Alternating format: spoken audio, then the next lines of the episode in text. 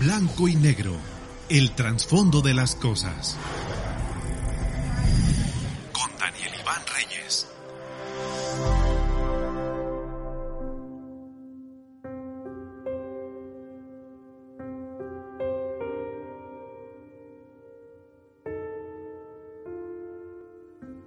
Lo diré desde un principio. No sé cómo explicar lo que me sucedió, pero al menos se los voy a contar.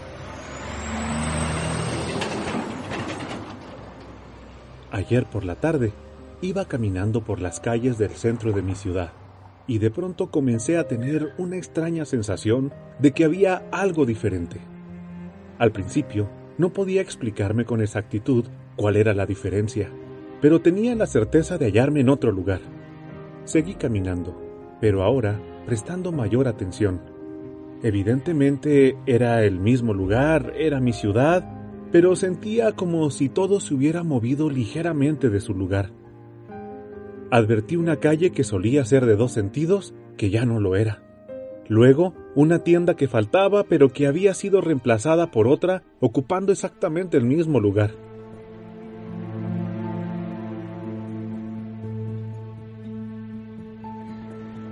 Traté de convencerme de que todo ello era producto de no prestar atención suficiente a la zona.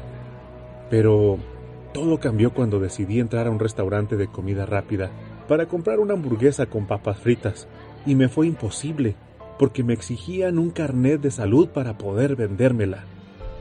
La persona que me atendía dijo que debía demostrarle que mis niveles de azúcar, triglicéridos y colesterol estuvieran normales o no me podría vender. Fue en ese momento que toda duda se disipó. Definitivamente estaba en otro lugar. Pero era el mismo año, las mismas personas, solo que en una realidad diferente. Es como si hubiera entrado a otra dimensión o a eso que algunos llaman un universo paralelo. Bueno, me quedé en que tenía hambre y no contaba con el dichoso carnet de salud que me solicitaban. ¿Cómo habría de tenerlo si acababa de llegar a este extraño lugar? así que tuve que conformarme con cenar una manzana, que fue lo poco que pude adquirir en un almacén cercano, sin tener que acreditar mi estado de salud. Todo era demasiado raro.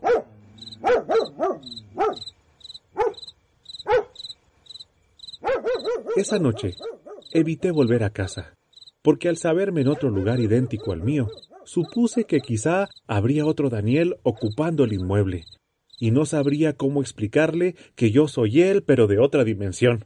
Además, en las películas siempre dicen que eso es muy peligroso. En fin, alquilé una habitación en un hotel y pasé ahí la noche.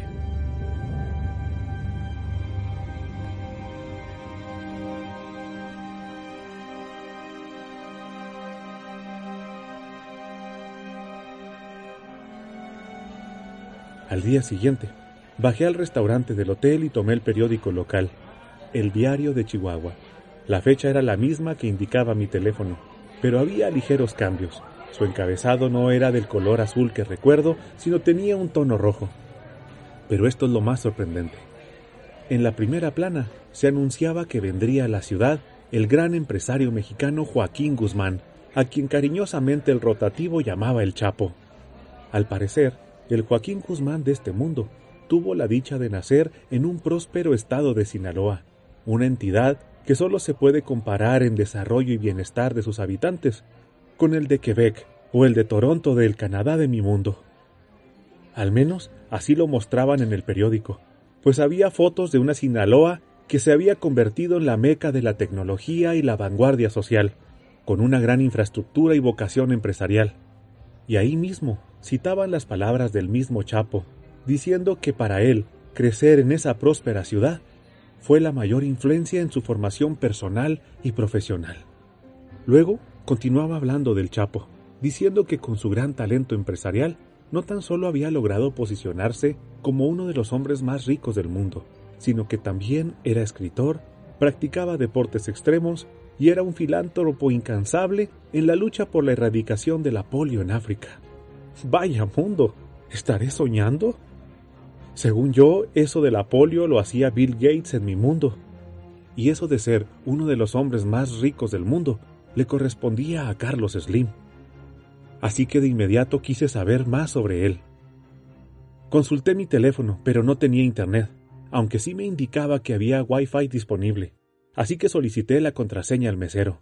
Sentía mucha curiosidad por saber si Slim existe en esta dimensión y si también aquí es el fiel representante de Benicer Scrooge, aquel personaje de la novela de Charles Dickens, que se caracterizaba por ser un viejo avaro. En eso estaba, cuando abruptamente escuché en el exterior disparos en medio de un disturbio que comenzaban a hacerse cada vez más grande. Y casi al mismo tiempo, oí el grito del mesero pidiéndonos a todos que nos tiráramos al piso. ¡Al suelo todos! ¡Al suelo! Unos segundos después, todo volvió a la calma. Alguien dijo que los delincuentes se habían marchado y que podíamos volver a ocupar nuestro lugar. El mesero me explicó que se trataba de una lucha entre cárteles, pues la gente del ingeniero luchaba por el control del mercado de la ciudad. ¿Ingeniero? ¿Cuál ingeniero? pregunté. Pues el jefe del cártel de los libaneses, dijo el mesero, mientras se iba a atender otra mesa que había derramado su café por el susto del reciente alboroto. No daba crédito a sus palabras y con mayor avidez busqué información sobre él. Jamás había oído de un cártel de libaneses en mi mundo, pero aquí, en el México de esta dimensión, a los casi medio millón de libaneses inmigrantes jamás se les otorgó la ciudadanía y se dedicaron a vivir en la sombra de la ilegalidad. Y fue así como aquí, el hijo de uno de esos libaneses llamado Carlos Slim, sin papeles migratorios y sin ciudadanía mexicana, se convirtió en el capo más buscado del país. Luego, mientras estaba absorto en lo que leía, volvió al mesero. Me sirvió más café diciendo, No deje que esto le afecte, amigo. Hoy es tiempo de celebrar la revolución. Hoy es 2 de octubre. La nación entera celebra la victoria de los jóvenes estudiantes sobre el gobierno opresor del 68. Por eso, amigo, aquí el 2 de octubre no se olvida, me advirtió. Por lo que investigué segundos después, descubrí que aquí, el 2 de octubre de 1968, nadie pereció. No hubo represión. Tampoco hubo Juegos Olímpicos algunos días después. Nunca se programaron para esas fechas. Y pude leer que el movimiento del 68 fue el inicio de la verdadera revolución que llevó al México de esta dimensión a convertirse en un país desarrollado, el cual también tiene problemas como toda nación, pero que quiere y sabe cómo solucionarlos. Luego, sin previo aviso, todo a mi alrededor comenzó a disolverse en millones de puntitos negros, que a su vez se fueron disolviendo en otros tantos, hasta finalmente desaparecer. Entonces, ya no estaba sentado en aquel restaurante y había vuelto a mi dimensión. Estaba de nuevo en mi estudio de grabación, con la encomienda de explicar a través de este podcast la realidad en la que vivimos, pues alguien debe decirle al mundo que esta realidad se puede transformar. No sé con claridad qué fue lo que pasó.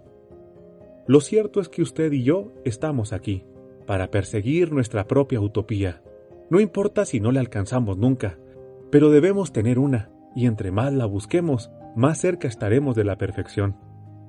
Hagamos nuestra la utopía del escritor Eduardo Galeano y fijemos la mirada, como él decía, más allá de la infamia presente para soñar con otro mundo posible. Uno donde la educación no sea el privilegio de quien pueda pagarla, ni la justicia sea la maldición para quienes no pueden comprarla. Un mundo donde la comida no sea mercancía ni la comunicación un negocio, sino ambas sean un derecho humano. Persigamos un mundo donde todos los humanos puedan tener un terreno sin la necesidad de comprarlo, porque el planeta es de todos. Y también un mundo donde los lugares más inaccesibles del país, como el de la Sierra de Sinaloa, sean cuna de personas ilustres que contribuyan al desarrollo de la nación. Visto a blanco y negro, este es el trasfondo de contar con una utopía y perseguirla, pues aunque nunca se llegue a alcanzar, de cualquier forma, en el intento, nos hará evolucionar. Así de simple.